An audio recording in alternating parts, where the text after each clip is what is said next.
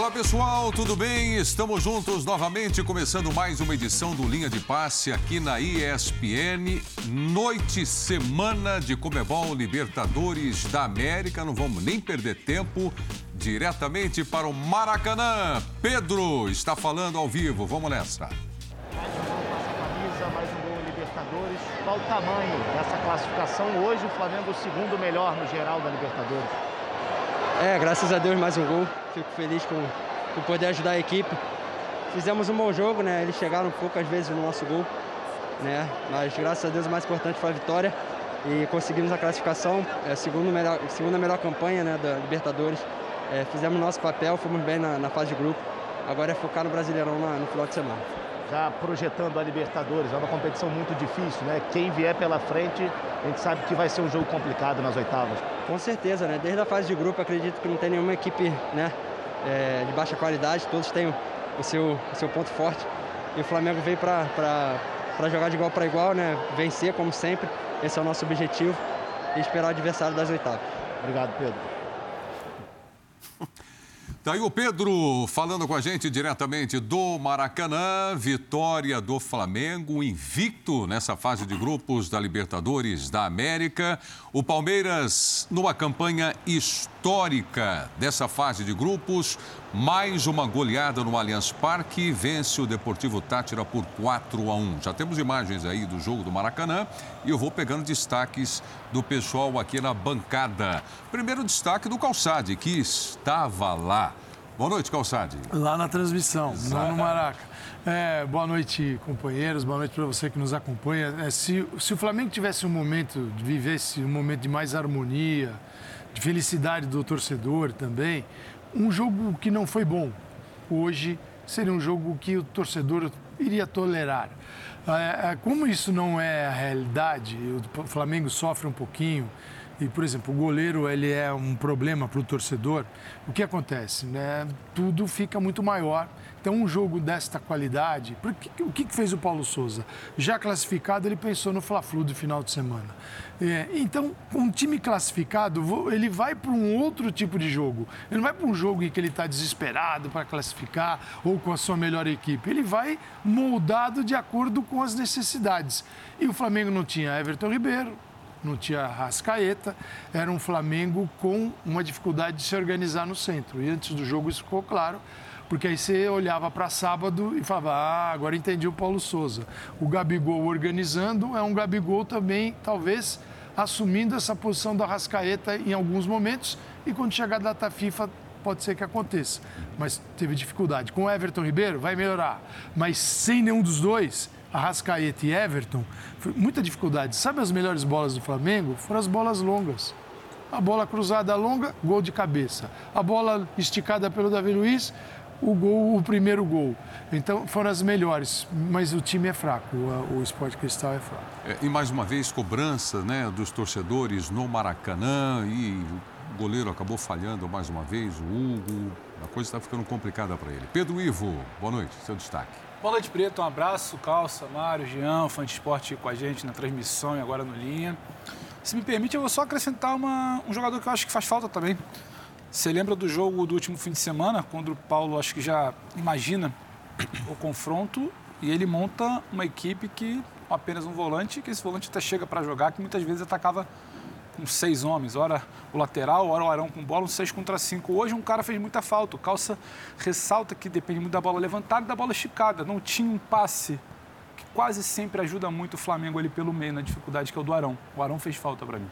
O Arão faz falta quando está posicionado em seu local de origem.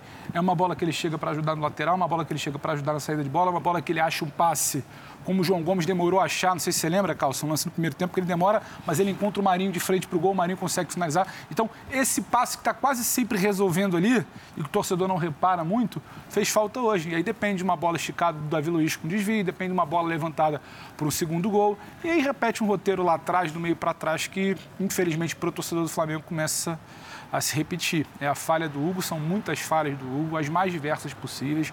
A confiança dele claramente foi embora. O Flamengo precisa pensar o que pode ser feito, porque tem um Santos lesionado, tem um Diego Alves lesionado, tem uma série de problemas a ser resolvido. Não tem outra opção, por exemplo, no final de semana, que não seja o Hugo ou alguém da base. falha de recomposição, falha de combate, falha do lateral, a bola que sempre entra nas costas de uma lateral ou de outra chegando por ali, sofre um gol. Um time muito frágil, um time muito frágil, um 2 a 1 que, como você falou, o Calça também pontuou. Cinco vitórias, um empate, segunda ou terceira melhor campanha da Libertadores. E é o cenário de sempre de Maracanã agora, né? Vai para um, vai para outro, para o goleiro, para o vice-presidente, para o diretor, para o presidente.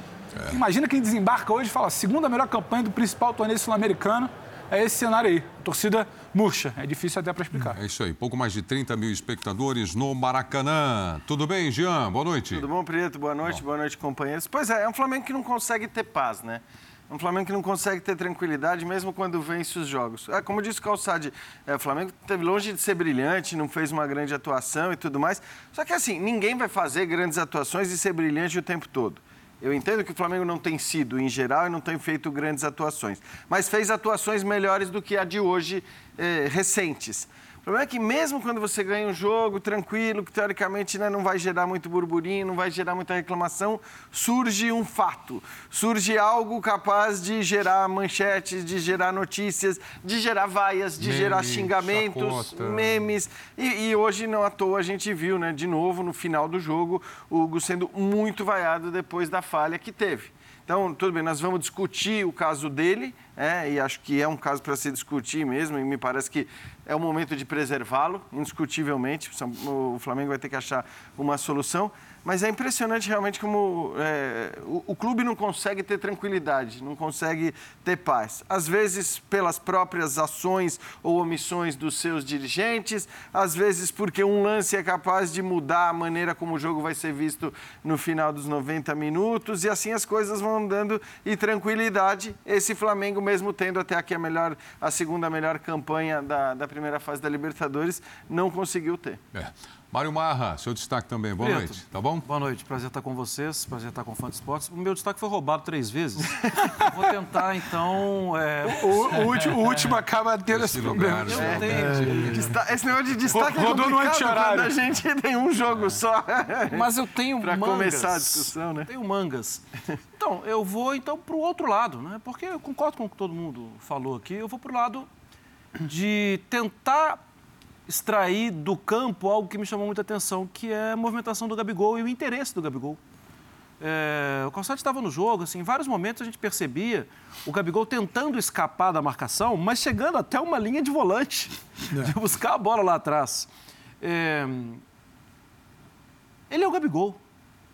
Ele poderia muito bem é, ficar chateado com uma situação diferente de campo e ele, pelo contrário, ele tá, me passa uma atitude de que estou aqui para colaborar e vou buscar a bola, quero jogar isso aqui em uma posição ainda que diferente, acho que posso acrescentar. É, para mim, esse é um destaque diferente, sabe? Esse é, uma, é, um, é um movimento do Gabigol que ele não precisaria fazer, que o Flamengo não precisaria fazer, mas acho que ele tem assimilado de uma forma muito, muito boa. acho que ele acaba sendo exemplo. Ah. Bom, como nenhum dos comentaristas trouxe como destaque o Palmeiras, então vou aproveitar aqui rapidamente. Vamos falar do Palmeiras também. Goleou 4 a 1 no Allianz Parque. Grande destaque, Gustavo Scarpa jogou sem o Rafael Veiga, Dudu indo até o final. Então nós vamos falar também do Palmeiras, melhor campanha na história da fase de grupos da Libertadores da América. E aqui agora voltando o assunto de início do programa. Paulo Calçade, você pode até falar, poxa, vai ser repetitivo. Na linguagem mais moderna ou atual, né, eu diria atualizando.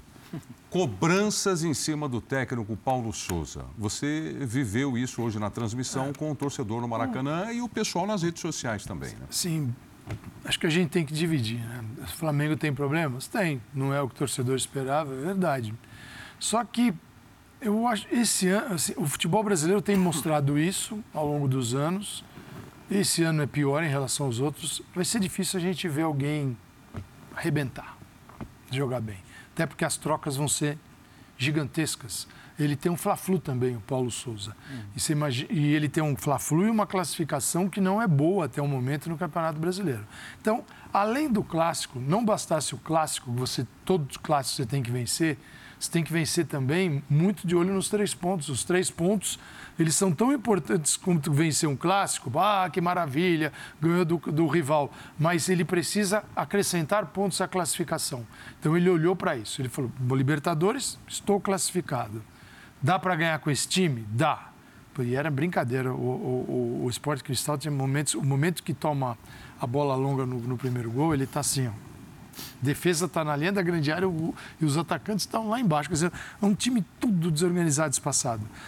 Mas é o que o Flamengo encarou. O Flamengo tinha problemas pela, pelo nível de mudança que, da, da equipe. Da, a, aquela, a base a gente, o Abel falou tanto isso no Palmeiras, né? E a gente aqui no linha de passe, o Palmeiras às vezes mantém uma linha uma coluna né, de sustentação, o Flamengo ela passa pelo Arrascaeta, ela passa por, por Everton Ribeiro. Sem os dois, é outro Flamengo, tentando se encontrar. Com ainda um jogador que ainda tem uma dificuldade muito grande, que é o Marinho. O Marinho, o Flamengo tem uma altíssima capacidade de um jogo associativo e curto. O do Marinho é limitado nesse sentido. O Marinho é um jogador da, de dar um tapa, de sair da marcação, Jogou do lado que gosta. Uma hoje, pancada, né? jogou do lado que né? gosta, mas ele é, fica desconfortável. Então, vai ser difícil. Se o torcedor, eu entendo o torcedor do Flamengo, mas se ele não entender também que é uma no Brasil a qualidade, o que o torcedor está pedindo é qualidade uhum. de futebol. É isso. O torcedor gosta de jogo bem jogado. Só que o torcedor não percebe que este volume de partidas impedem que isso aconteça. E a gente trabalha mais com as exceções. Quando um time consegue encaixar, um treinador, um trabalho mais longo, sem ser demitido logo com 20 dias de trabalho. É, eu entendo que o Flamengo vai melhorar. O Flamengo vai, mas ele precisa conviver com esta tabela. E hoje você tem que tirar jogador que poderia tornar a partida muito mais legal de assistir, muito mais gostosa. Quando, quando tá? o Flamengo vai melhorar? Não, quando se eu soubesse, eu, eu estaria lá no banco dirigindo o time. Não, não, vai rolar. Não, não, mas eu, digo. Mas eu estou te perguntando não, isso. É, não, a sim, sua resposta é, também é que a pressão, é a pressão começa. Você fala, vai melhorar. De, de, é, é começa a tá demissão. Tá o torcedor acha que a demissão vai melhorar o time. Sei lá, se ele pode até que melhore o time. Eu só entendo, ele pode melhorar, mas só acho que ele não vai evoluir a longo prazo. Vai, vem o Cuca. O Cuca vai ali e dá um jeito, que é bom, ótimo treinador, campeão brasileiro, ainda né? então, um treinador campeão brasileiro. Ele faria um outro Flamengo. Ele iria mais para a zona de conforto de todo mundo, inclusive a dele. Do Paulo Souza foi no contrário a isso. Desde o início do trabalho dele, mudando jogadores de, de função, posição. Mas hoje, qualquer treinador assim, assim com, entendendo o que, tá, o que vem pela frente, é, tiraria alguns jogadores, que é muito fácil. Aqui da mesa, como é que eu posso dizer quem está bem, quem está cansado, quem não está, quem tem um probleminha na coxa que ninguém falou? Você não precisa avisar teu adversário que esse ou aquele, nem sei se Antes, esse é o né? caso. É, vamos, Você não precisa avisar o, que ele diz o teu adversário. O Arrascaeta acusou o problema. É, então, esse aqui tá, não está legal, esse aqui não está se sentindo bem. Você fica quieto e vai trocando. Não, porque, teoricamente, né, né Calçade, e aí até baseado e é naquilo segundo, que você falou... Pode ser a segunda melhor campanha, Preto. Exato. Pode ser. Essa, essa do Flamengo. Sim. Pode ser. É, até baseado naquilo que você falou, teoricamente, no jogo que você não tem o Arrascaeta, não é um jogo para você não ter o Everton Ribeiro, né? E não tinha os dois. E não tinha e, os dois. E, e, o Diego no banco. E aí a gente... E, e o Diego no banco, mas mas aí o Diego no banco eu acho que é uma demonstração de uma pouca confiança realmente no que o Diego pode entregar. Pra 20 minutos. Quando você não tem esses dois, teoricamente seria o jogo para o Diego atuar. E, e o João se, Gomes pendurado. E, e, se ele, é. E, e se, ele não, se, se, ele não entrar, é, se ele não entra, é porque realmente acho que não tem muita confiança no seu futebol. É, agora, a questão é, e eu estou muito com o que o Calçade falou, que não adianta, a gente não vai ter nenhum time voando o tempo todo.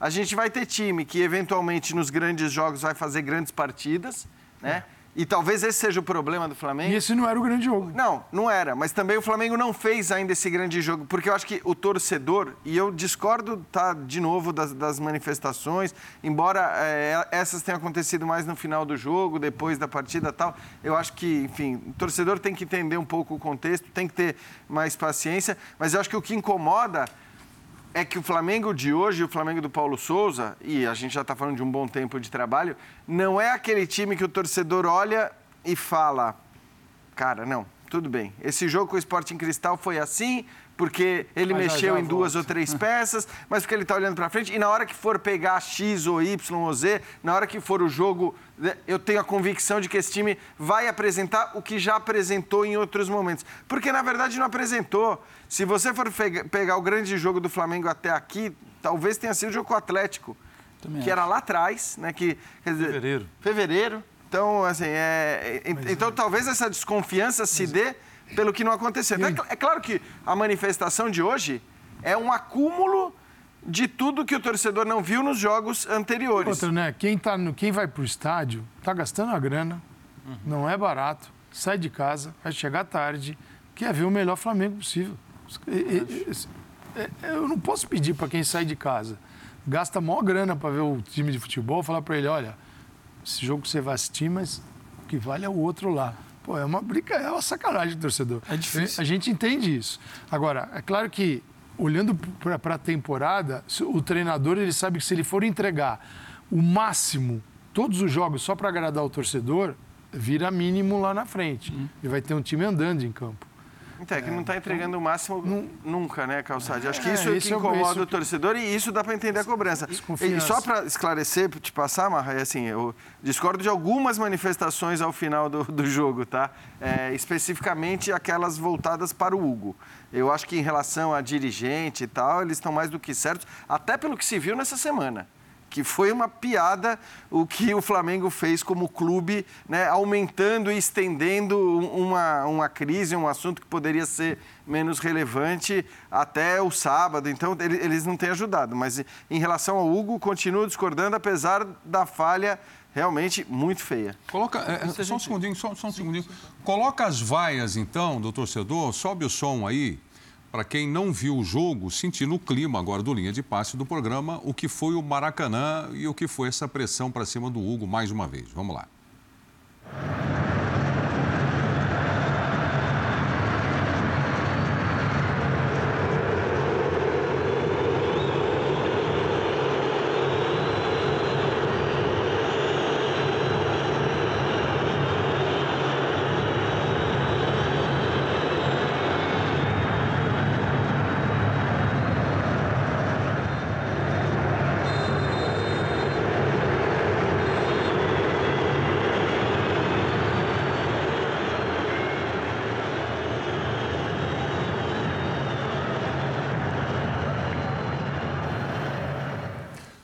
Mário Marra, bom, tá aí. É um goleiro profissional, é jovem, mas está numa grande equipe. E atualmente é o que tem. tem que suportar pressão, mas é, é, eu acho que não cabe eu dizer a torcida vaia porque ele falha ou ele falha porque a torcida está vaiando. O princípio até se justifica, falhou e tudo mais, o torcedor cobra. Mas agora existe uma cobrança, na minha opinião, excessiva. O que, que você acha? Porque ele não falhava E ele assim. é. Não, né? Por quê o quê? Ele não falhava, falhava assim. Quer dizer, então- Ele, ele tem mostrado. Eu acho, a minha opinião, vou ser bastante franco em relação a isso, é, é muito difícil em um clube do tamanho do Flamengo um goleiro ah, amadurecer tecnicamente. Eu não estou nem falando do amadurecimento da idade, é, que isso é a vida que vai trazer. Tem gente que amadurece cedo e tem gente que amadurece mais tarde. Donnarumma está aí para comprovar. É, mas é muito difícil E falha também. e falha também. É, um, um clube como o Flamengo suportar isso. Isso não acontece, Preto. A gente viu hoje a eliminação do Bragantino, Red Bull Bragantino, que tem o goleiro Cleiton. O goleiro Cleiton, ele era o goleiro reserva do Vitor no Atlético. Ele não suportou uma, duas falhas. Tchau, busca um outro. E ele foi tocar a vida dele no Red Bull Bragantino. E ele amadureceu.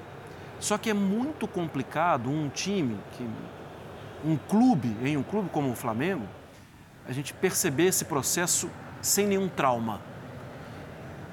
Só que agora não tem outro. Então a vaia é uma bola de neve na cabeça dele. A vaia, no momento, ela não é inteligente, porque ela complica não no gol que ele já tomou, mas no próximo jogo que ele vai entrar. Então, é, e isso é- agora era a hora de ser preservado. E é ele, né? E é ele. É ele. Ele. É E ele. é um clássico. É ele. Agora era a hora de ser preservado. É, mas ele tem falhado. é, é, triste, aquele apoio no jogo da, no último jogo da Libertadores, que até o Paulo Souza estava pulando no campo, tudo. Aquilo ali é uma demonstração interna de força, de carinho, mas é uma demonstração externa também. Alguém está vendo e falando, ah, os caras gostam do Hugo, olha que legal, tal. A torcida, mas ele falha de novo. Então, é, vira uma bola de neve. É que como não fica... tem outro, Isso. é uma é algo muito delicado que o torcedor faz. Ele está colocando em risco todo o Flamengo. E o próximo jogo? Porque não é assim, eu não vou só. Eu vou vaiar esse goleiro, tá? E ele vai desistir de jogar futebol, vai para casa dele. É, e vai jogar quem no gol? Não tem. Eu não, eu não consigo, eu não consigo exatamente, eu entendo todo o ponto do Marra. Eu não consigo exatamente criticar, como foi o caso do, das outras partidas, essa vaia do final da partida, essa vaia do final, porque quando anuncia a escalação, uma vai aqui, uma outra ali, o Hugo ele meio que divide, ele já, já desce um pouco o volume de vaias que tivemos em outros jogos. Durante o jogo, até me corrige, Calça, mas eu não, eu não vi exatamente essa cena do final, de Hugo tocar na bola e ser vaiado como aconteceu em outras partidas. Então, o torcedor, em algum momento, ele, ele desceu um pouquinho o tom. Só que aí também, quando você não está conseguindo... É o que o Calça falou, tu saiu de casa. Aquele futebol que você imagina que... Foi, tem muito de alinhar a expectativa. Não veio. Pô, o 2x0, todo mundo sabia que o 2x0 estava muito mais para 1x0, aí sai o 2x1. Aí é uma falha de novo o extravasar ali no minuto final, que não ia mudar em nada, o extravasar ali eu não consigo condenar. E eu acho que isso tudo de arquibancada e Paulo, até agora puxando para o Paulo, não só do Hugo, tem muito de um, de um alinhamento de expectativa. O torcedor está querendo ver o Flamengo voltar a jogar bem, como você fala. O torcedor quer voltar a ver um bom futebol. Não é uma campanha, não é uma eliminação, não é falta de resultado, porque o Flamengo venceu hoje. O Flamengo venceu como vinha vencendo na Libertadores, pelo menos. O Paulo Souza só quer saber de vencer, pela paz. Ele entendeu o que aconteceu com ele no Flamengo. Ele acompanhou o noticiário, ele sabe qual é a pressão interna, que tinha cinco jogos no Rio que ele precisava dar uma resposta. Para ele era isso, ele precisava ainda dosar, porque tem Flamengo, tem Fluminense, tem sequência. Então, ele está ele tá jogando uma sequência e o torcedor está vivendo outra sequência. O torcedor quer uma evolução, uma sequência de jogos que o Paulo só quer, por enquanto, sobreviver e não está conseguindo. O Flamengo, que jogou minimamente bem, e eu acho que jogou no primeiro tempo do final de semana, ele tinha Bruno, ele tinha Rascaeta, ele tinha Gabriel, Pedro, ele tinha Everton Ribeiro, ele tinha o Arão, ele tinha o Mateuzinho subindo. Ele hoje não tinha o Bruno. O ele hoje... contra o Goiás, né? Sim, sim. Ele hoje não tinha o Bruno, ele hoje não tinha o Rascaeta, ele hoje não tinha o Arão, como eu citei até no início do programa ali, para ajudar nessa distribuição. Ele não tinha um lateral como o Mateuzinho, ainda que tivesse o Isla. Ele não tinha o Everton Ribeiro. E ele tinha um Gabriel numa outra dinâmica, tendo que assumir toda uma criação de companheiros que o auxiliam e não estava. Então, assim, é humanamente impossível, sem tempo para treino, que seja repetida aquela evolução de sábado hoje. O torcedor não quer saber disso. E, e o de sábado, o, torcedor... adversário era mais difícil sim, que sim. hoje, né? E o torcedor não quer saber disso. Infelizmente. Aí fica complicado alinhar e aí eu entendo a vaia do final. Eu acho que não tem que ficar o jogo inteiro pegando no pé, tirando confiança. Só que o desabafo, o extravasar da torcida do final eu, eu não consigo não, falar, dá para entender. Sim, eu tô, sim, sim, eu tô de acordo com você que dá para entender. E tem uma coisa que acho que as pessoas sempre né, né discutem, que não, não, se discute o direito do torcedor. Claro. É óbvio que o é torcedor que você acha tem todo bom, o direito. Inclusive, ele tem o direito de vaiar a hora que ele bem entender. Só está dizendo quais são as consequências é, é isso aí, É isso aí, Calçade. Quer dizer, você pode vaiar no começo, claro. você pode vaiar no meio, você pode vaiar no final. Você tem todo o direito de fazer isso, né? Então, não, é, é acho que esse tipo de condenação não pode existir jamais. Uhum. A questão é as, são as consequências. E nesse a caso hoje pode ser uma consequência minar ainda é, mais. Eu até acho que, assim, mesmo nessa situação complicadíssima, né? Quer dizer, que, que é, de fato, você não ter um outro goleiro confiável e experiente à disposição, chegou a hora, independentemente do que... Porque né, o cara que está abaixo do Hugo hoje... É muito difícil que ele esteja em, menos condições, seja ela, sejam elas psicológicas, técnicas ou qualquer coisa. Porque o Hugo não é isso. Então, o que eu acho que o Marra estava discutindo é eu, e o próprio Prieto levantou o tema assim, é o quanto dessa falha de hoje não tem desse momento psicológico gerado eu, por uma constante crítica, culpa, por uma constante... O Paulo vai... Souza tem culpa nesse Claro, mas é isso que eu tô falando. Seguinte, a gente falou que talvez já pudesse ter mudado, inclusive. Eu vou falar da culpa dele nesse caso do é. goleiro. Vamos lá, então. Paulo Souza falando aqui no Linha de Passe coletiva do Flamengo. Vamos nessa. Paulo, Pedro, boa noite. Caia Mota, Globo Esporte. Boa noite. Paulo, queria te pedir licença para fazer até uma pergunta retroativa, é, não só do jogo de hoje, mas nos últimos jogos você andou utilizando linhas de quatro no setor de criação. Até que ponto isso é, se dá muito pela falta do Felipe ou se é uma mudança um pouco de conceito que vai variar de acordo com o adversário? E falar um pouco sobre o Hugo. Sei que algumas é, falhas que são vistas pela opinião pública para vocês não são falhas, outras são, mas o ponto é que a opinião pública está criando um clima bem pesado para ele. Como que vocês pensam em administrar isso? Muito obrigado, boa noite. Bom, né? Não, em relação. Eu peço desculpa que eu estou com uma pastilha que tenho a garganta assim um pouco. Se ouvirem aqui trincar, é uma pastilha que tenho aqui. Mas em relação ao Hugo e em relação a todos os jogadores, temos. Um, existem sempre falhas, procuramos sempre melhorar para, um, para caminharmos próximo da perfeição. Um, nesta campanha sofreu um gol hoje. Uh, é algo que nós procuramos estabilizar com ele e com todos os jogadores, ou seja, procurar dar-lhes confiança, trabalhar todos os conceitos, uh, de forma a poderem tomar as melhores decisões. Por vezes, e há momentos que nem sempre essas são as melhores decisões, mas temos que saber um, ultrapassá-las. E ele, um, sendo um goleiro de 23 anos, um, também é um processo de, de, de crescimento uh, para poder uh, ultrapassar. Em relação à, à, primeira questão, sim, depende muito de, depende muito, ou seja, não, não abandonei por nada, depende muito das características.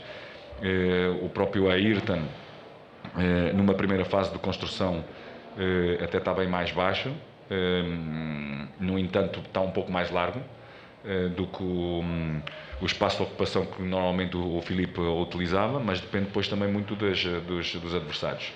O, não neste jogo, mas no jogo do Brasileirão, praticamente só havia um avançado, não tínhamos necessidade de construir, porque eu sempre disse que eu gosto de construir desde trás em superioridade. Um, e, e, por vezes eh, temos necessidade que essa construção Uh, seja, seja a três, outras vezes a dois, não temos essa, não temos. E aliás, hoje até tivemos momentos de trocas posicionais dos nossos volantes, quando o Ayrton estava bem alto e o Isla estava bem alto, para que podermos dar essa superioridade, podermos atrair, depois podermos acelerar o jogo uh, entre as linhas do adversário. Paulo. Boa noite. Boa noite. Tudo bem? O Flamengo consegue a terceira vitória seguida, classificação antecipada, é a melhor campanha clube na história da Libertadores na fase de grupos. Mas ainda assim a, torcida fica em tom de cobrança depois do jogo. Você acha injusto isso? Você consegue compreender essa reação da torcida? E para o Pedro, queria perguntar, com a fase boa que você atravessa, né, gols nos últimos jogos, você ainda tem esperança de ir para a Copa do Mundo? Acha que ainda dá tempo de convencer o Tite para ter uma vaga para disputar o Mundial do Qatar, Pedro? Boa noite a todos. É, com certeza, né? Eu trabalho no dia a dia para isso, para chegar até a seleção. É, sei da minha qualidade, sei onde eu posso chegar. Claro, com muito trabalho, procurando evoluir no dia a dia, nos treinamentos, nos jogos. Né? Mas sei que, que a chance real e clara, né? Eu busco isso dia, no dia a dia e trabalho para isso. Né? Agradecer a Deus por essa fase que eu estou vivendo, um momento muito bom, que é resultado de muito trabalho no, no dia a dia né? O Mister também tem me ajudado bastante, a gente conversa bastante para eu melhorar né? Na, nas movimentações, em tudo. E tenho buscado isso, né? ajudando o Flamengo. E com certeza, meu, meu foco é esse, meu objetivo é esse. Né? E creio que fazendo o melhor aqui no Flamengo, as chances né, vão aumentando de ir para a seleção. E é isso que eu venho buscando. Tenho vindo a dizer que a nossa torcida é soberana, eh, eles têm eh, todo o direito de estar contentes ou não estar contentes. Nós procuramos eh, fazê-los contentes hum, com, a nossa performance e com os nossos resultados.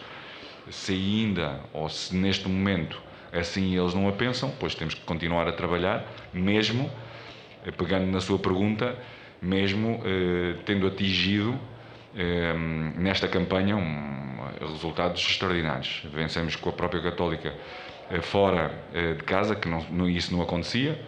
Eh, tivemos um número de pontos extraordinário, um bom número de golos extraordinário, mas nós, ou seja, a campanha é, é muito boa, é extraordinária, mas sentimos que não, que não é suficiente, porque nós próprios queremos continuar a melhorar para podermos aproximar cada vez mais daquilo que é a exigência da nossa, da nossa torcida para, para os render felizes.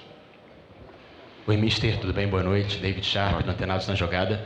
Queria te perguntar sobre o Marinho e sobre o Pedro. Ui, Pedro não, Pedro está aí. Sobre o Marinho e sobre o Rodinei, que também foram muito vaiados hoje. O Marinho não fez nenhum, não teve nenhum grande momento ainda no Flamengo desde que chegou e foi uma contratação até badalada, né? Por, pelo que ele fez nos últimos anos, principalmente no Santos. E seria o substituto, entre aspas, do Michael, que foi o melhor do Flamengo no ano passado. E o Rodinei, que vem, teve alguns bons momentos no ataque, mas vem pecando muito na defesa. Queria que você comentasse sobre esses dois jogadores, muito vaiados aí pela torcida também. E para o Pedro, projetando o Fla-Flu, parabéns Pedro aí pelo rendimento, pelos gols.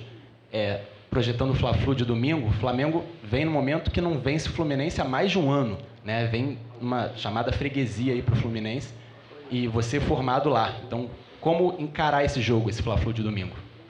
Começar?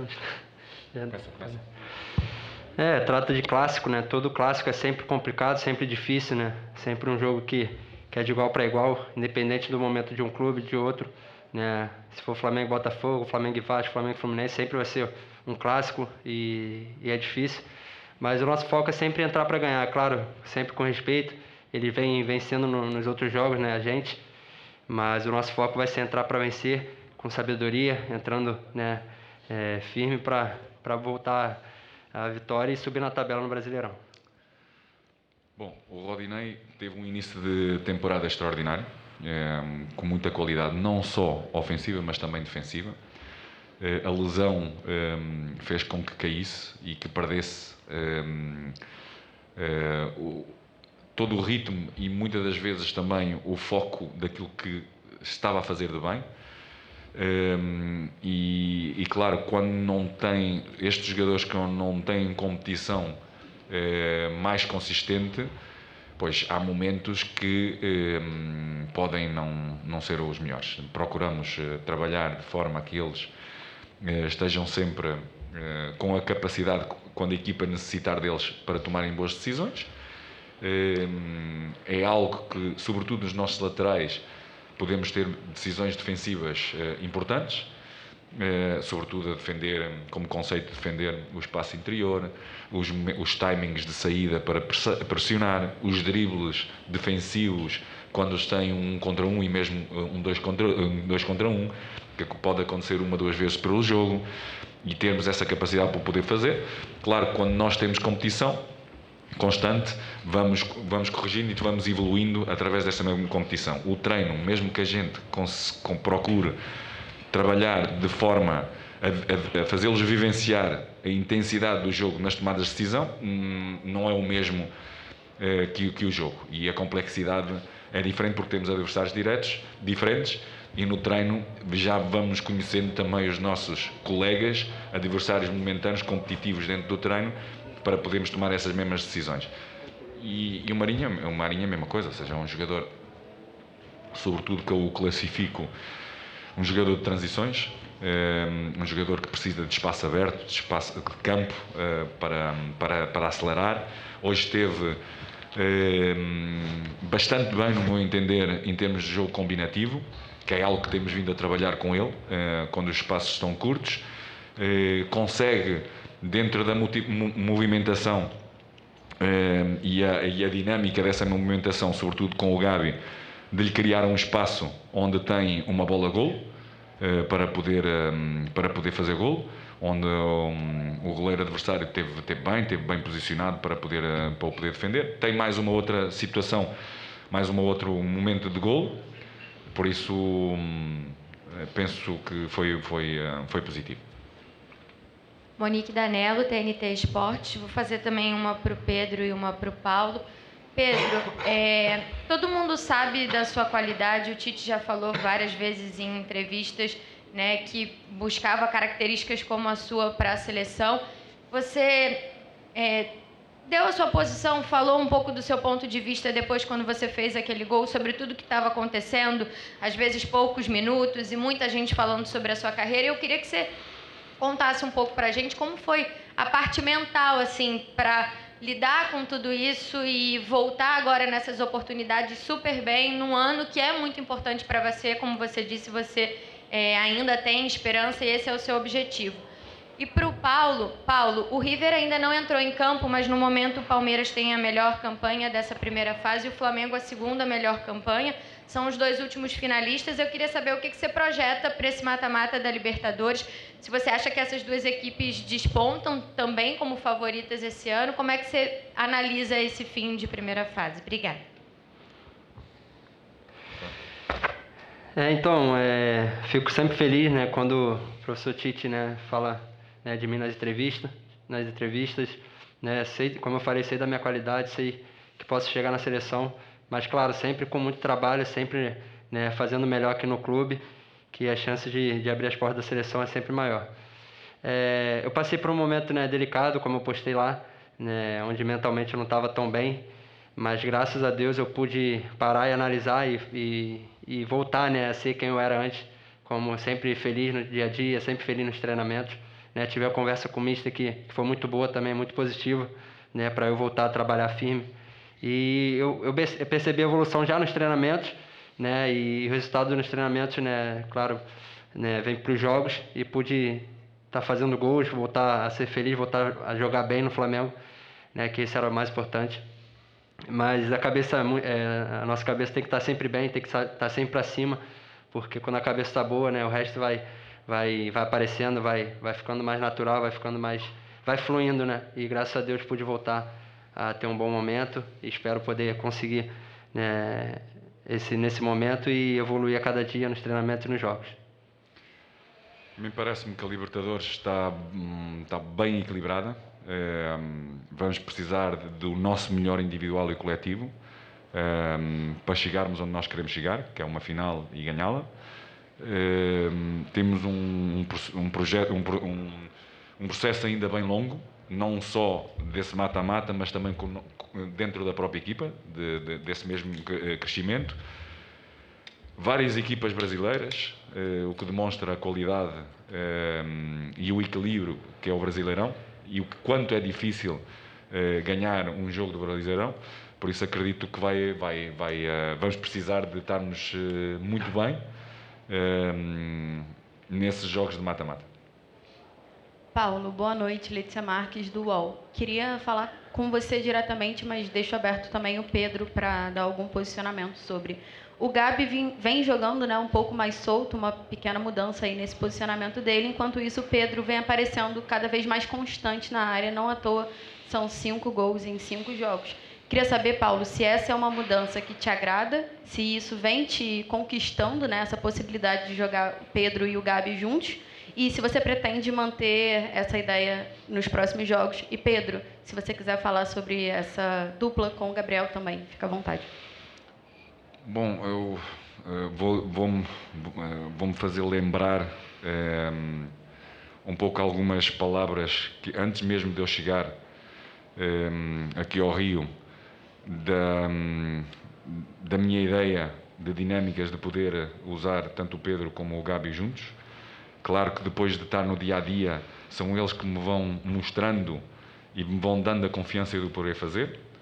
Ehm, o Gabi, também já o disse na última coletiva, eh, tem mostrado uma capacidade de entendimento do jogo e, e uma oferta tática muito interessante eh, também para o meu colega Tito poder eh, analisar e poder usufruir. O comprometimento deles, os dois, é fundamental para que o processo de ter os dois avançados em campo seja mais consistente.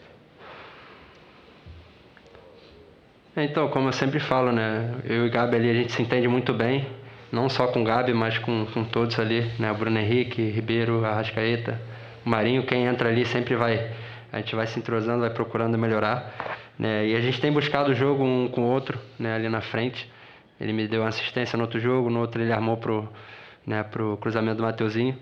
Mas quem está no Flamengo tem que estar tá pronto, né? O Mister escalando, a gente tem que estar tá pronto e procurando sempre nos entender muito bem ali na frente. E graças a Deus vem, vem, vem dando certo, a gente vem, vem procurando a outra ali na frente e a gente tem se entendido muito bem.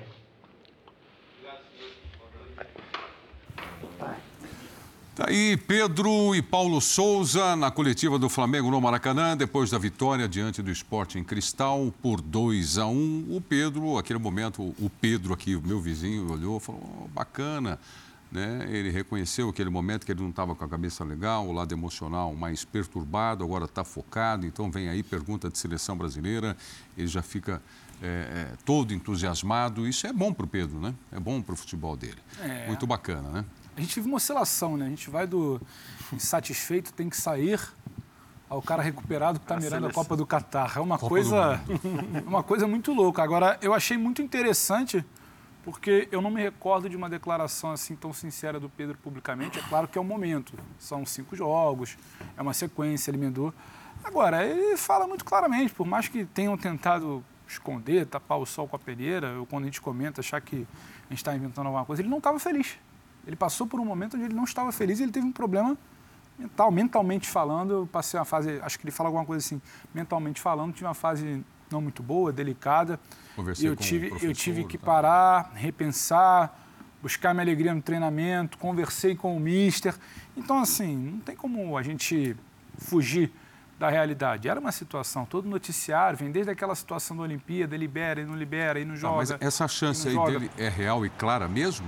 De ir para a tá Copa do Mundo? De Copa do Mundo? Olha, eu respeito todo o desejo dele. Eu hoje vejo o Pedro no final de uma fila muito grande. Ele teria que estar nessa lista aí de agora. Ele teria que estar nessa lista de agora, ele teria que ter uma regularidade, 26, né? ele teria que ter uma regularidade que ele não apresentou até aqui até setembro, numa penúltima convocação, para ele se provar como uma opção que não é nem exatamente a maior dor de cabeça. O Tite hoje tem duas situações ali só para falar rápido de seleção que você perguntou.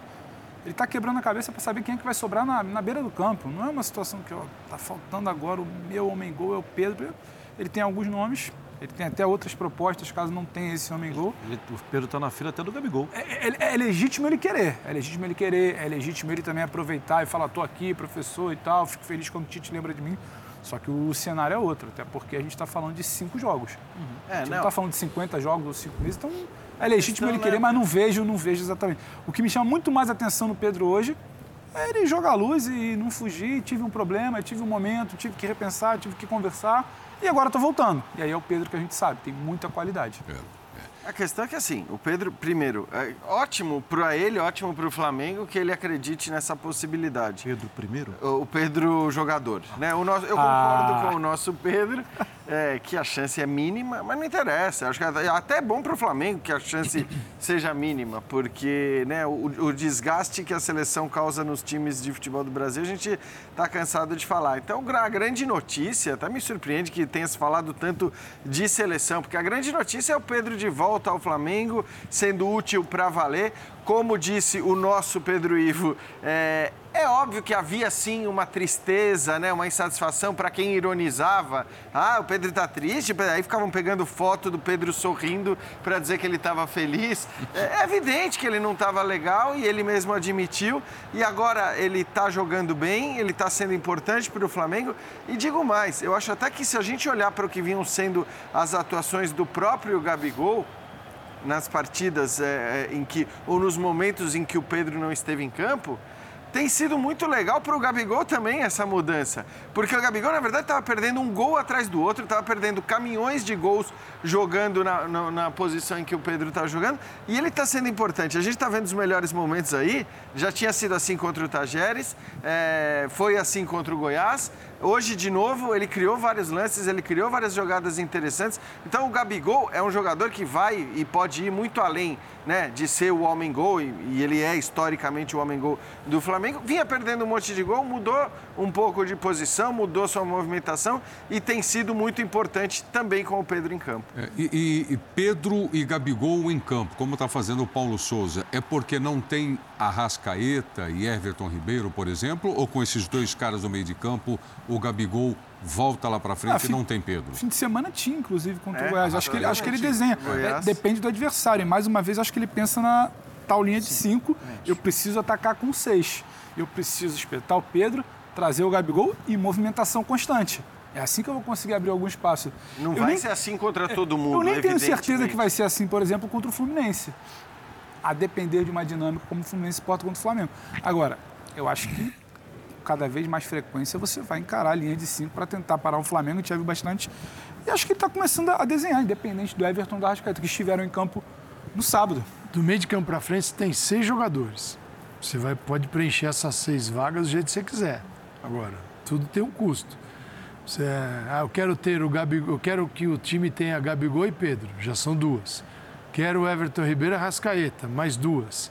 Que, ah, e o Bruno Henrique? Bruno Henrique é, é Cinco. Tem seis vagas. Então você vai tirar um volante. É, tudo bem. Mas isso não vai rolar o tempo todo. Tudo bem. Não, e o Paulo fala isso, que depende do jogo. Ele mesmo Contra falou, o Goiás, exato. o Goiás foi por esse caminho, que a gente até falou aqui. Eu acho que esse é um movimento de um Flamengo que a gente vai ver em alguns jogos em que o Flamengo estiver atrás no placar e um volante só e bota todo mundo lá para jogar. Mas um time equilibrado, você não, não, vão, não vão ter esses cinco e apenas um volante. Mas, ah, não dá para jogar Gabigol e Pedro? Acho que não dá para jogar assim, lado a lado. É, com o Gabigol se movimentando, dá para jogar. não dá para ser uma dupla, de Dupla, ataque uma- na área. que Bruno Henrique. Bruno Henrique e Gabigol como dupla é uma, É. uma ótima dupla. É isso Pedro aí. e Gabigol como dupla, agora essa, esse formato não funcionou.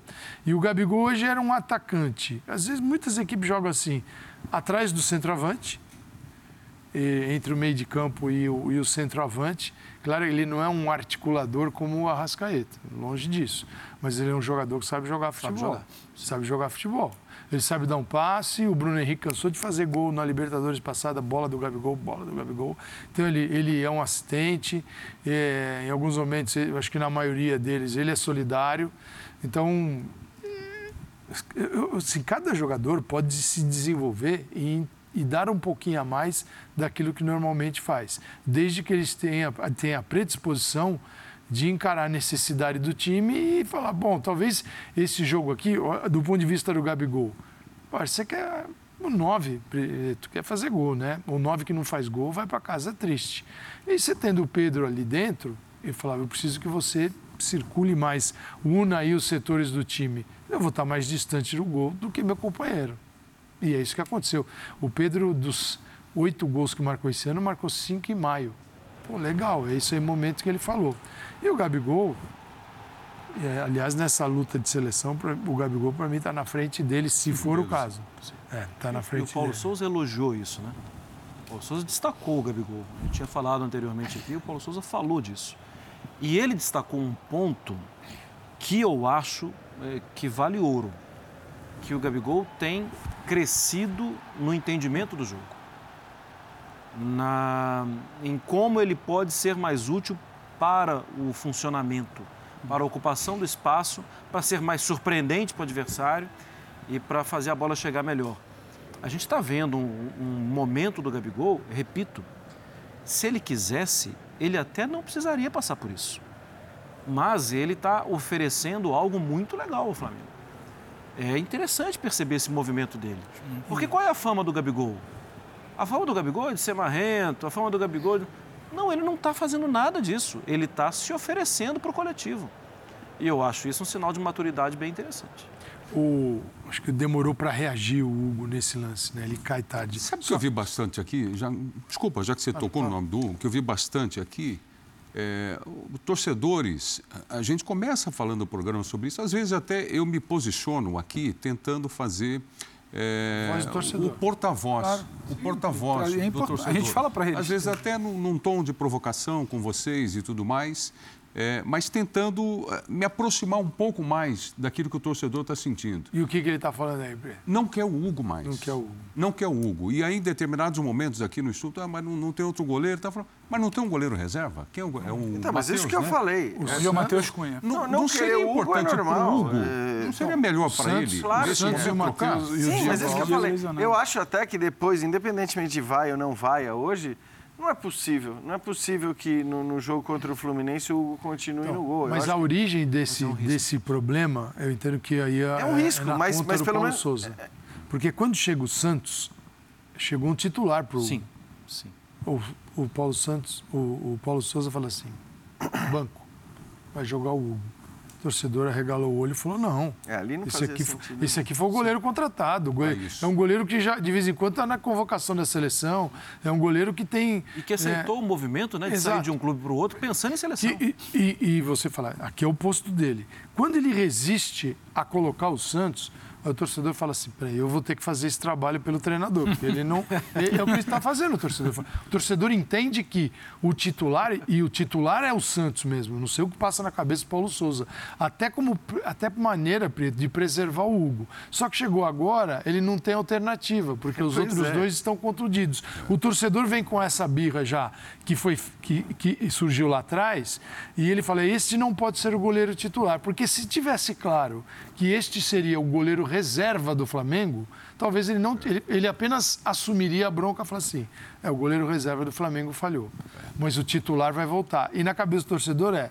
Não, não, o titular não vai voltar, porque ele prefere esse goleiro aqui. E eu tenho que tirar ele do jogo. Só que tirar este goleiro do jogo tendo os outros dois contundidos, é como você, no momento que o piloto vai pousar o avião, você começa a fazer cócegas no piloto. Aquele avião pode acontecer qualquer coisa. Eles estão fazendo cócegas no goleiro e não tem outro. Então pode ser um, uma tragédia, pode ainda vir aí é uma, e é uma coisa meio assim, eu cansei. Risco pelo risco, eu, tenho, eu quero risco novo, porque esse aí eu já sei não, que é exato. Risco. Porque, na verdade... Para a situação do assim, Fluminense, que o Jean pontua, no é caso. É isso, eu estou falando Daqui a pouco também a ideia é que assim, o Santos A volte. verdade, e, e, é cruel dizer isso, e eu acho que, repito, eu, eu, eu não gosto desse, desse tipo de postura com o jogador em campo, eu não gosto de, nem depois, quando se trata de... A não ser caras que... Você está falando de jogadores com uma outra postura, com outro comportamento, com outro histórico, não é o caso do Hugo. Então, eu particularmente não gosto mas é meu direito não gostar e é, e é direito das pessoas não gostarem da minha opinião. Agora, dito isso, vamos falar a verdade. Pior do que vencendo o Hugo no gol do Flamengo, não dá para ser. Então, risco por risco é o que o Pedro está falando. Você tem que fazer essa troca. E eu já pensava isso antes mesmo, antes mesmo do jogo de hoje. Eu acho que chegou o momento, o cara já está falhando o tempo todo. Está sendo massacrado. Quer dizer, você está desvalorizando um jogador que era promissor, porque a cada Exemplo, momento né? que é, esse jogador é mantido e é vaiado e é criticado e vira notícia por coisa ruim, ele está sendo desvalorizado. Então, para mim, é, é evidente que essa troca ela tem que acontecer não sei, não tenho conhecimento sobre como está o quarto goleiro do Flamengo nesse momento, mas é evidente que a troca tem que acontecer porque é isso. Risco por risco, ah, tem risco. Claro que tem. Mas vai ser pior também, do que o Hugo? É. O Hugo está muito mal. Bom, vamos lá. Time do Palmeiras, melhor campanha da fase de grupos da Libertadores da América. Então o assunto agora é o Palmeiras, a vitória no Allianz Parque e o que vem pela frente. Abel Ferreira começa falando aqui no Linha de Passe. Olha, o próprio nome sorteio tem, tem a ver também um pouquinho de sorte, não é?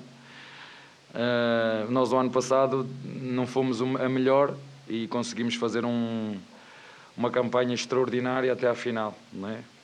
Se no ano anterior eh, toda a gente nos criticava porque era chave, era fácil, era fácil, era fácil, não é? Era, era isso que a gente ia ouvindo, não é? É fácil, o Palmeiras só ganha porque é fácil. Eh, depois, no ano seguinte, foi exatamente o contrário. Fomos para a chave mais difícil e conseguimos lá chegar. Portanto, para mim que sou europeu, para mim que sou europeu, é igual. Para mim dá-me igual. Jogar em casa jogar fora, porque a nossa forma de ser e de estar não pode mudar se jogar em casa ou jogar fora. Dá-me igual agora, fruto do nosso trabalho, vamos ter essa vantagem. Não, não sei se será vantagem ou não. Para mim, dá-me igual, porque a minha forma de encarar os jogos não muda se é fora ou em casa. E, portanto, uh, o nosso objetivo é muito claro. Nós não dependemos dos nossos adversários, dependemos daquilo que somos capazes de fazer dentro de campo. E é isso que os meus jogadores têm que ter isso na, na cabeça.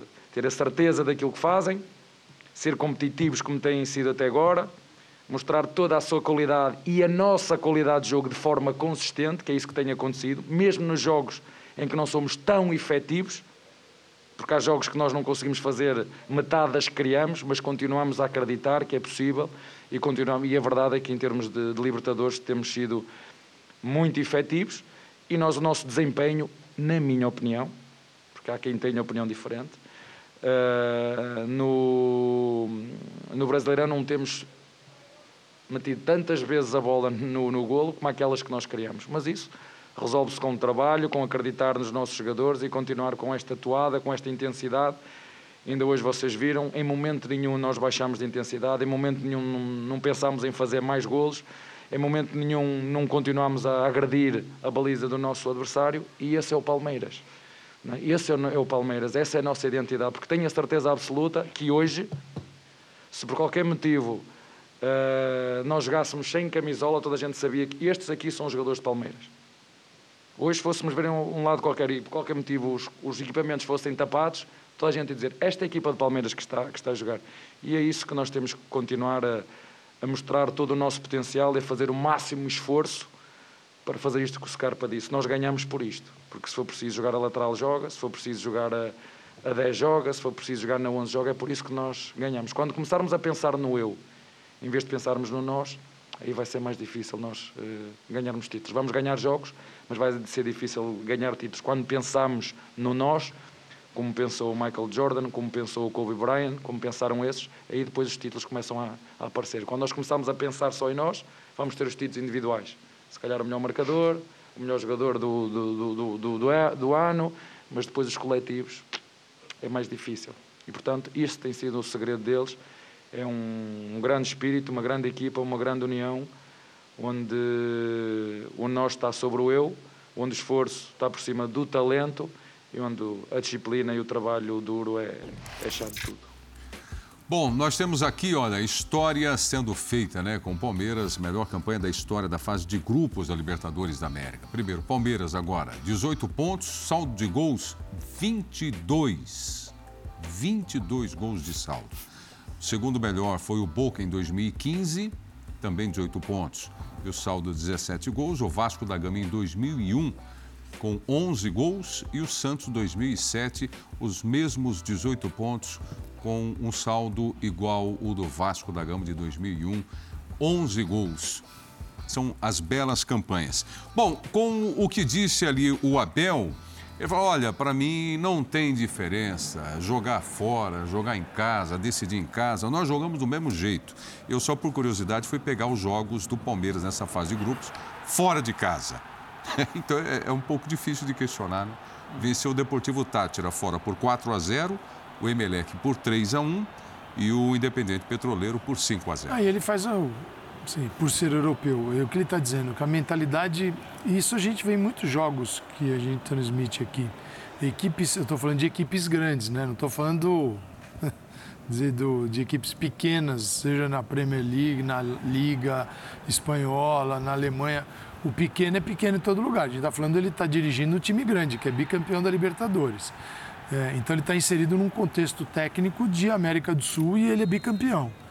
Eu, eu concordo com ele. Eu, não vejo o Palmeiras assim. Ele, ele não modula né, a vontade, o desejo do Palmeiras em função do, de onde ele está eu, eu concordo é. com ele. Allianz, Barueri. Então, só, é verdade, é, eu acho que... E, e, de grupos, né, gente? Então, eu acho que é isso. É. Assim, é verdade que tem sido assim, é verdade que o time ele não tem mudado de acordo com o campo onde ele joga, Porém, é bom lembrar que na final do Campeonato Paulista, o Palmeiras talvez tenha feito a sua pior partida na temporada fora de casa contra o São Paulo e, e, e, foi uma vantagem indiscutível ter aquela certeza de que jogando no Allianz Parque você ia, você ia é, competir. E queria jogar no ar. Se você, é, tem um fator aí. Fazia questão de jogar, jogar no no estádio. Eu acho que tem uma coisa que muda também. No mata-mata, o seu segundo jogo ele é uma ele é, ele, de, ele é uma decorrência de tudo que aconteceu na primeira partida. Exato. É, então, assim, no mata-mata. É, o, é o caso da final do Paulista. Isso, ele pode. que ali havia uma extrema necessidade de dar a volta um por cima. Um monte de né? gol, é isso. É. é.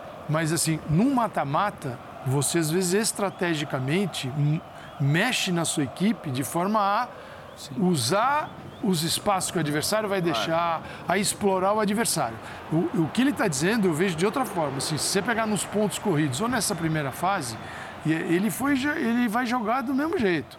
Agora, no mata-mata, opa, eu posso ter circunstâncias que eu quero te pegar na curva ali, claro. uma falha tua, uma necessidade. E é onde o Abel vai muito bem, inclusive. E, e, e ele vai bem. Ele, quer dizer que ele está abrindo mão de nada. Exato. É, é estratégia de competição. Né? Fase de grupos, ele Olha, tinha esse grupo. Isso poderia, eu acho fantástico. Assim, eu acho lindo que ele poderia, eh, que ele pudesse, a gente pudesse ver mais eh, isso presente no futebol brasileiro. O futebol brasileiro vive essa diferença. Está é, na nossa alma jogar em casa e jogar fora. Uhum. Tem times que você olha e fala assim, são irreconhecíveis. E né? mais, Calçade, na Libertadores, historicamente, tem no Brasil. Acho que isso está mudando um pouco, porque aos poucos está mudando também a diferença técnica e de potencial dos times brasileiros para os seus adversários. Mas historicamente, aqui no Brasil, foram muitos, foram inúmeros, foram centenas de jogos que os brasileiros iam jogar fora e partiam, pegavam, entravam no avião com aquela ideia de que o empate era um bom resultado, é verdade. mesmo que você tivesse um time muito melhor do que o seu adversário. Era irritante. Era irritante. A- alimentado por aquela coisa da porque é Libertadores, É fora de Libertadores, casa, vocês é não isso, sabem o aquela que coisa é. mítica da Sim. Libertadores. Você começa a tá? acreditar nisso. e- Exato. Então acho que assim, ele está se referindo muito, quando ele dá a resposta que ele deu, acho que ele está se referindo muito a isso, essa lógica que, que, que existiu e acho que ainda existe de fato, mas para mim existe menos hoje no futebol brasileiro, de que empate fora de casa é sempre um bom resultado. O Palmeiras viveu isso num- numa, num jogo que eu transmiti, se eu não estou enganado, 2019, que teve o Boca Juniors, que jogava bem contra o Boca na bomboneira, fez 1 a 0, recuou e tomou a virada. E depois se complicou. Depois não andou mais. Eu acho que ilustra exatamente esse pensamento agora do Abel Ferreira, como vocês destacaram muito bem, fase de grupos. E isso não quer dizer que ele não vá diante da- do- de um placar favorável e falar assim, eu vou agora baixar minha equipe é, e eu vou me aproveitar dessa saída. Porque essa decorrência que você falou, Do- do primeiro para o segundo. E até do jogo. Porque isso pode estar presente num, num jogo, eu sei lá, tô ganhando 2 a 0 de um adversário fora de casa. Pô, eu vou. Porque ele faz isso muito bem. Tem treinadores, aí as diferenças. Tem treinador que quer controlar o jogo só pela bola. Então tem que ter a bola o tempo todo. Tá ganhando de um, de dois, de três, ele quer a bola. Não vai te entregar nunca. E tem treinador que pensa o seguinte: este 1 a 0 vai, vai me dar grandes vantagens neste jogo em função disso, daquilo, daquilo outro. Aí ele, ele joga desse jeito. tal. Porque o Abel, com o Palmeiras, consegue controlar o jogo pelo espaço, sem a bola. Ele consegue fazer isso. Tem outros que falam de forma alguma. Eu só sei controlar pela bola. Então tem diferenças de, de pensamentos sobre o jogo. E isso, Preto, pode confundir. Falar, não, o Abel joga ali de tal, tal jeito, ali no fundo do campo, marcando, ele não ataca. É, bom, acho que Ah, depois que de hoje 25 nem- gols... é, acho então, que- acho que hoje essa discussão ela nem existe mais, ela já foi, já- ela já já, fez até né? sentido. Hoje quem continua batendo nessa tecla realmente tá, parou, parou um ano atrás. Mas Só tem um ano e coisa, meio de trabalho, que é, mostra que, você, que, que é possível evoluir, né? É claro, é óbvio. né? É, É isso, é- é. isso é evidente. A evolução foi muito clara e Exatamente. indiscutível.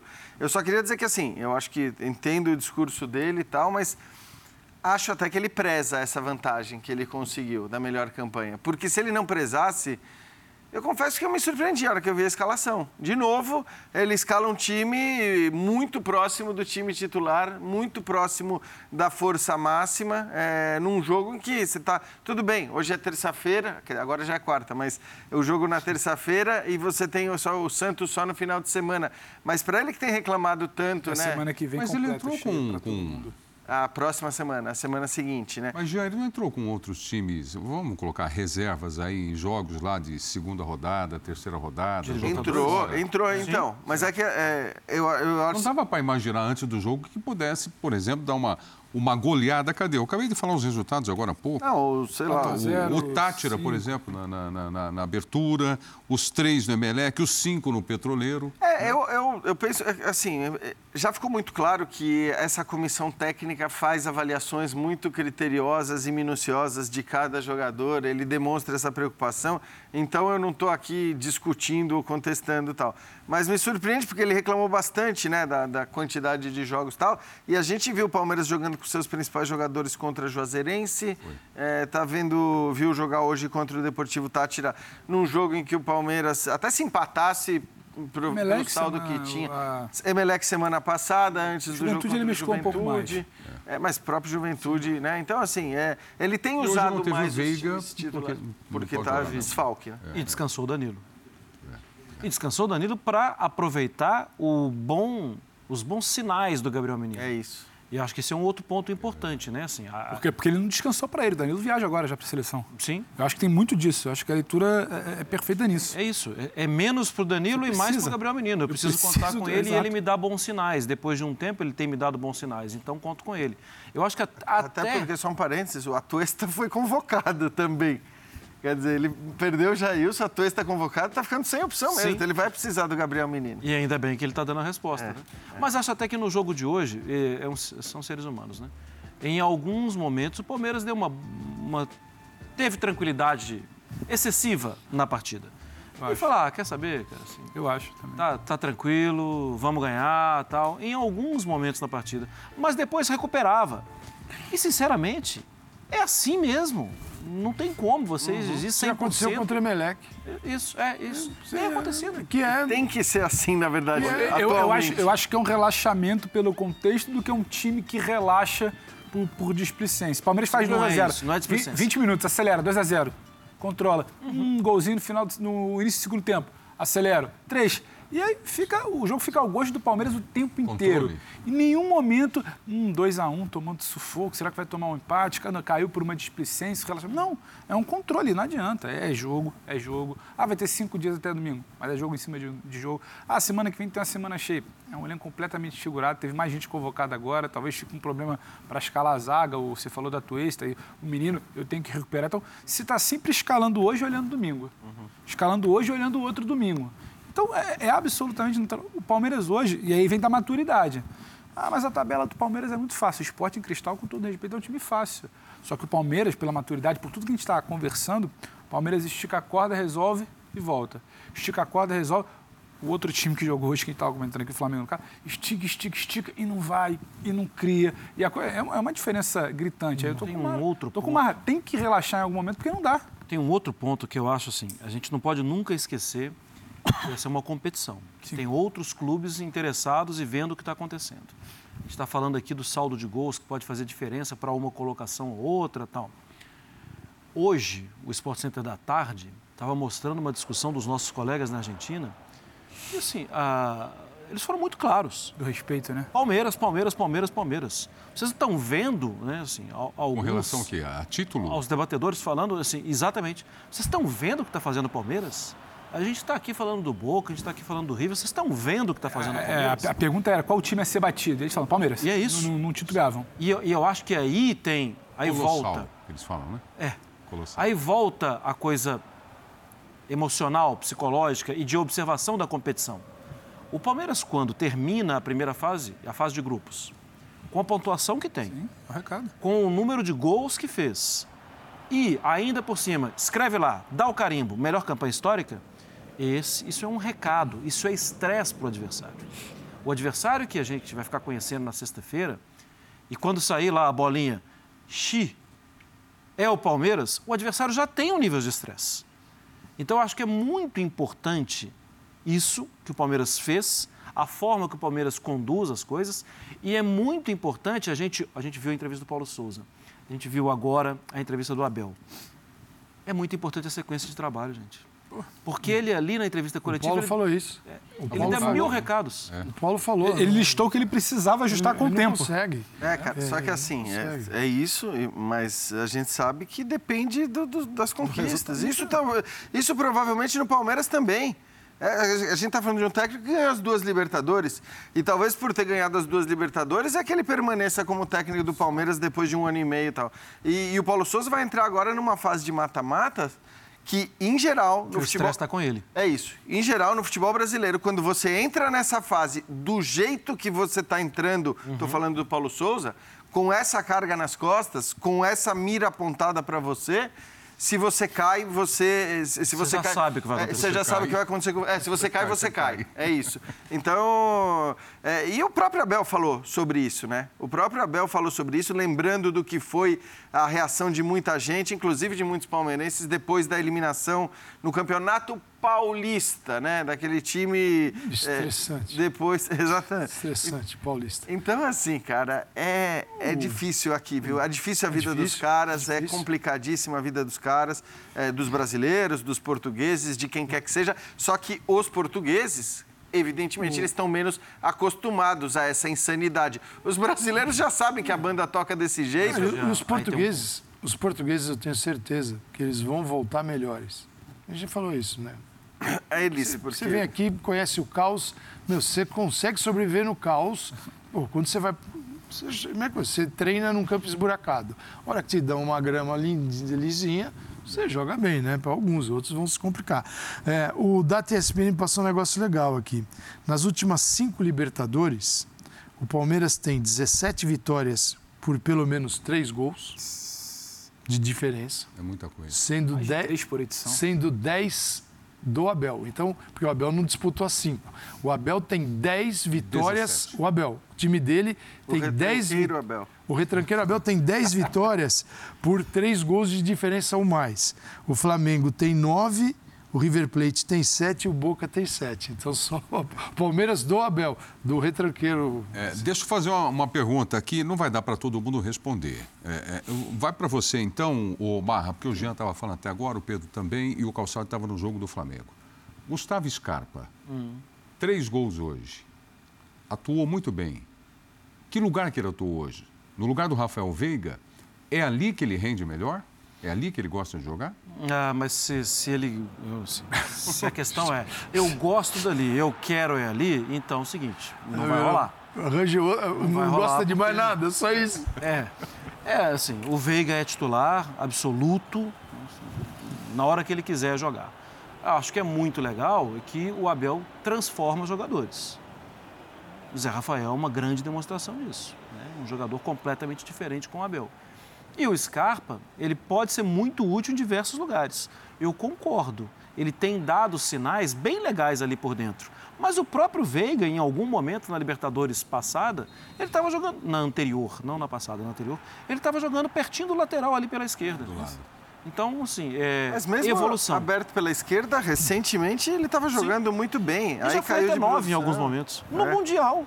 Verdade. É, é, ele era mais adiantado com é o copo, é o então, copo. Os caras sabem, Preto, não só terminando. Os caras sabem que não dá para bater boca com o treinador hoje em dia. Ele ganhou esse direito. Hum. E eles sabem que ele é um gerenciador da carreira deles. E ele vai fazer bem Ué, a eles. Só queria fazer uma observação, só rapidinho. Ele, quando fala, eu como treinador europeu, é, então não olho se, é, se eu estou jogando em casa ou fora, tem outra coisa. É, a administração dele desse elenco ela é bem europeia, porque é um elenco mais curto, se trabalha com elencos curtos na Europa, não tem aquela história, não, eles têm dois times, não é verdade. Os elencos são curtos, uhum. porque você consegue botar os caras para jogar mais tempo em função da quantidade menor de jogos. Ele tem esse elenco curto num calendário que não é o do, da Europa. Então, operar isso nesse calendário realmente é uma habilidade que, que, precisa ser reconhecida. Dentro, uma frase, oh. uma frase só, um elogio para o Rafael Navarro. Eu ia falar, essa menção rosa é, para mim hoje. Porque ele, ele precisa, fez, fez, uma partida de centroavante inteligente, assim, não fez gol, mas fez uma belíssima partida como centroavante inteligente. Só para completar uma oh. frase do Jean, oh do Vocês que. estão me enrolando. Não, não, é rapidinho. Eu acho que é importante. Só uma cumprimento.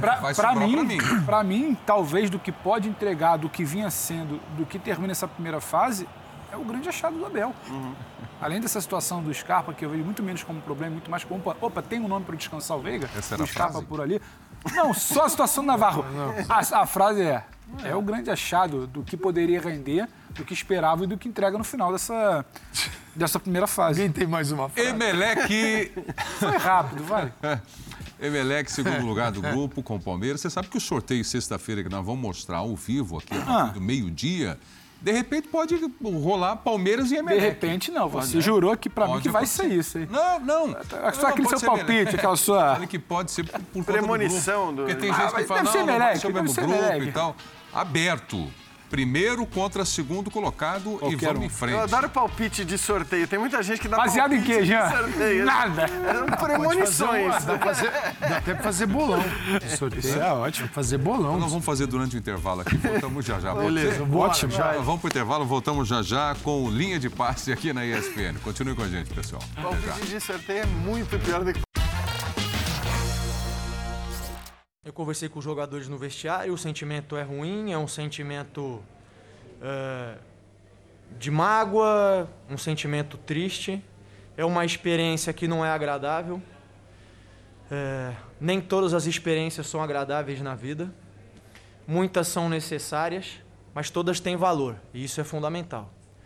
É, eu sei que é difícil para o torcedor nessa hora entender isso, porque ele é emoção e ele está é, com certeza tão chateado quanto nós. É uma experiência que nesse momento é, é dolorida, machuca, mas ela tem que servir para nos fazer crescer, para que a gente possa terminar a temporada e voltar aqui ano que vem. Não tem outra conversa que não seja essa. Bom, tá aí a classificação. O Red Bull Bragantino ficou em último lugar, né? Tinha chance de classificação nesse último jogo contra o Nacional. Perdeu por 3 a 0. Estudiantes é o líder do grupo com 13 pontos, saldo de 3 gols. Vélez Perdeu a Sarsfield. invencibilidade hoje, tá? Perdeu, né? É. Pro, pro Vélez, inclusive. É, sempre lembrando com o time completamente, Completamente. modificado, É, né? é, Porque é. senão provavelmente teria chegado a 16 pontos também. É um bom time. Esse Ótimo, Estudiantes, sim, duríssimo. Cheguei a transmitir o jogo do Estudiantes, é muito bom. Vélez Sarsfield, 8 e o Nacional, terceiro. Aliás, o Red Bull Bragantino não pega nem a Sul-Americana, né? Nessa última posição aí do, do grupo. Foco no Brasileirão. É, acho que essa é a principal questão para mim, mais até do que não avançar na Libertadores olhando para esse grupo, porque é um grupo complicadíssimo, né? A gente sabia desde o começo. Então, não, não se classificar para as oitavas não acho que seja um absurdo, né? Para um time que não está acostumado, para um time que está tendo a primeira experiência e tudo mais. Mas realmente não, não, pegar nem Sul-Americana com os investimentos que foram feitos e tudo mais, acho que aumenta a responsabilidade no, no Campeonato Brasileiro. E que foi vice-campeão da Sul-Americana, né? Exato. investimentos, né? Exato. dizer, estava num torneio internacional, tudo bem que não é o mesmo nível da, da Libertadores da América. Mas dava cancha que ele não tinha. Exato, essa experiência internacional, de viagem, logística, de campos, de, de adversários e tudo mais. A, vi- a vitó- a vitória na estreia e essa cancha que você falou, eu imaginei. Vitória na estreia contra o próprio Nacional, que tomou três hoje. Eu imaginei que passaria melhor por aquela sequência de estudiantes velhos, estudiantes velhos. Quatro jogos ali contra a Argentina, começou a sentir muito. Sentiu primeiro contra o Estudiantes, sente contra o Vélez, depois novamente contra a dupla argentina. E aí já chega desmontado do ponto de vista tal cancha que a gente poderia imaginar em algum momento, vindo da Sul-Americana. Não veio. É uma pena e, é- e- e dói, entre aspas, mais ainda, para quem gosta do, do jogo bem jogado, daquilo que o Mário falou de acreditar no trabalho a longo prazo, ver como a coisa vem sendo feita, além do investimento que o Jean apontou, que eu acho que precisa ser conversado, investiu-se muito, poderia pensar nessa Sul-Americana. Agora, é não ficar com essa, com essa capa de que tá vendo, não vale de nada, botou o cara lá, não é tudo isso. Aí, aí é complicado, eu É, acho, que, perfeito, acho que não é por aí. Que pênalti, hein? Eu acho que tem que ser feita uma leitura, Preto, que assim, é importantíssima. assim, é- é- A proposta é diferente. Se a gente pegar os seis jogos que o Red Bull Bragantino fez na Libertadores, contra o Vélez Sarsfield, fora de casa, foi quando o Red Bull Bragantino entrou em campo com uma média de 25 anos. Os outros todos, a média era de Nós 23. fizemos juntos esse jogo, não? Eu Não. transmiti esse jogo. Eu não fiz esse. Não, então... É, nos outros essa- jogos todos a média era de 23 anos, É. inclusive hoje. 23 anos, gente. É muito É, baixo. é- é um, é um time olímpico, entende? Assim, disputando uma Libertadores. Contra quem? Contra três campeões da, da- da Libertadores. É. Se a gente fala de, de- E a gente às vezes não explica isso, né? Mas a gente fala de. Ah, time cascudo. O que é time cascudo? É um negócio meio abstrato e tal. Não, time cascudo é o seguinte: é, é o time que sabe a hora que a chuteira tem que estar mais alta e que não está. experiência, né? É. E esses três times sabem. E o Red Bull Bragantino passou, quer dizer, ele não passou, né? mas teve a- ao Red Bull Bragantino e aos jogadores, à comissão técnica, ao clube todo, foi oferecida a oportunidade de um amadurecimento é, com sofrimento. Porque a expectativa poderia até não ser de fase de sair para as oitavas, mas a Sul-Americana tinha que ser. É isso, é então. é, só, acho que assim, é preciso só ver se isso, porque você pode dizer, ah, esse time é jovem, esse time vai evoluir, vai crescer, vai... Não, talvez não. Por conta do que é o projeto, aí você entra nessa discussão, né? De- da ideia do clube mesmo e da... Precisa da... separar até a É, análise. Então, Não exatamente. parece que o que é- Palmeiras chegou, deu certo, o Red Bull não chegou, não deu certo. Bragantino, Qual é a ideia? a Qual é média de proposta? 23 anos, provavelmente esses jogadores não vão chegar a ter uma média de 25, 26 anos jogando no Brasil, boa Ou a parte tal deles, cancha para né? chegar numa Porque- segunda, terceira É Libertadores isso, e porque o passar. projeto é outro, a ideia é outra, é um trabalho muito bem feito, isso não se discute. Acho que, que o trabalho do Bragantino é muito bem feito, do Red Bull, né, da Red Bull é muito bem feito, não se discute. É, e, e nem sempre o trabalho bom significa você ter sucesso esportivo em todas as competições. Às vezes vai dar certo, às vezes não dá. E essa, essa explicação do Marra acho que faz todo sentido. Eu só fico pensando, os caras do Nacional, né? E falando de mágoa, os caras do Nacional que metem 3 a 0 no Bragantino, acreditando que Estudiantes, porque é um time fortíssimo, né? Vai complicar as coisas para o Vélez. Aí o Estudiantes com o time completamente modificado tinha direito, né? Podia fazer isso, se deu ao direito não de fazer deu uma isso. mãozinha. Não deu nenhuma mãozinha Não. jogando com o time completamente mudado Deu contra o Vélez e ajudou o Vélez nesse, indiretamente. Né? É, e, e aí o Marra fala desses times cascudos, né? Ou, ou experientes. Foi essa experiência que faltou para o time do, do Bragantino? Preto, faltou assim competir mais, né? ser um time mais assim, na Libertadores, assim, mais competitivo, agressivo. E agressivo não é agressi aquela agressividade tola de, de entrar dar uma voadora no adversário. É de ganhar as bolas, ganhar as divididas. É, isso faltou. Então o Bragantino entrou sim, em alguns jogos sem aquela pegada que a Libertadores pede. Exige, né? E, e qualquer campeonato, né? Até um, a gente fala de Libertadores como se jogar o Brasileirão ele, va- eh, ele pudesse agora voltar ao brasileiro e jogar de qualquer jeito. Não é verdade. A gente tem jogado aqui um futebol muito próximo da América do Sul de você tem que ter a bola, recuperar, impedir teu adversário de jogar. E o Bragantino vai poder fazer isso. Claro que agora seria um mais é, ele teria mais dois jogos nas oitavas, se passa dois nas quartas, dois na semi, já era imaginar muita coisa avançar tanto. Mas ele ganha aí um espacinho um pouquinho maior de dedicação ao Campeonato Brasileiro e uma boa colocação. Ele é um ele não é uma ideia nova, porque ela está presente no mundo todo, mas é um trabalho novo aqui no Brasil. Mas eu acho que o, o Campeonato Brasileiro dá para dá trabalhar bem e ter boas classificações de garantir vaga em Libertadores o ano que vem e estar sempre presente. E toda vez que o Bragantino estiver presente na Libertadores, significa que um grande ficou fora. Legal. Bom, vamos dar uma volta agora pela Sul-Americana, mostrando gols para vocês e questão de classificação. Começamos aí com Santos e Banfield. O empate por 1 a 1. O Marcos Leonardo fazendo o gol do Peixe, botando o Santos na frente, fazendo 1 a 0. O pênalti cobrado, está aí Marcos Leonardo, 1 a 0 para o time do Santos.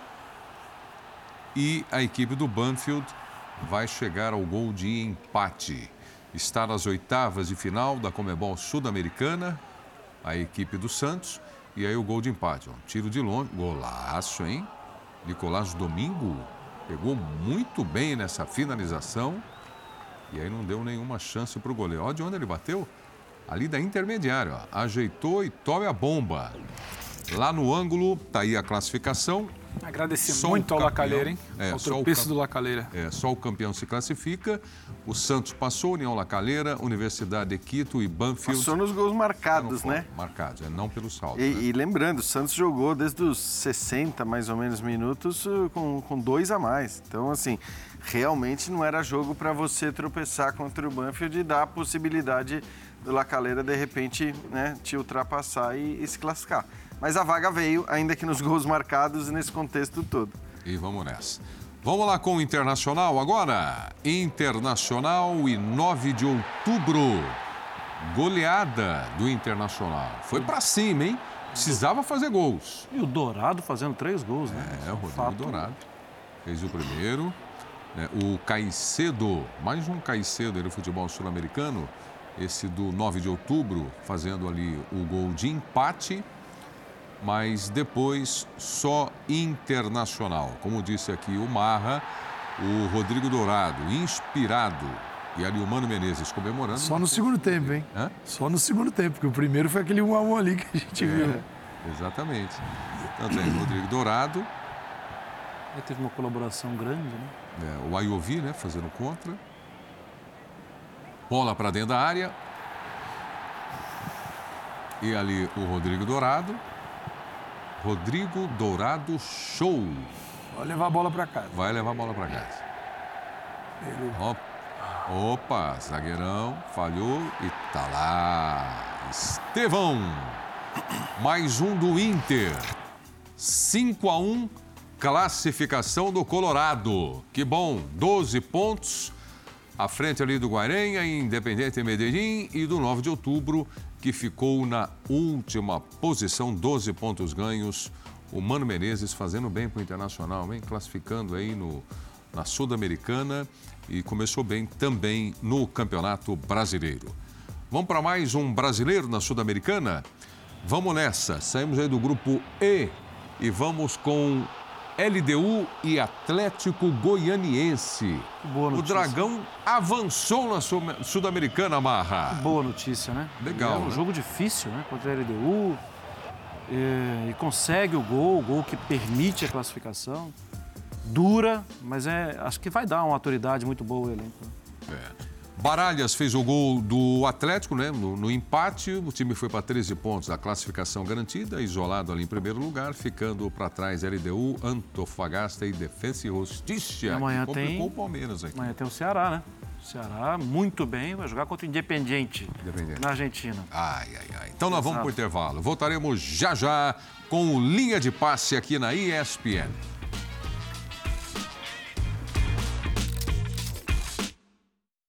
É isso aí. Olha, a semana continua com Comebol Libertadores da América. Hoje, quarta-feira, hoje, quarta-feira, tem um Galo e Deportivo, Deportes Tolima, Tolima.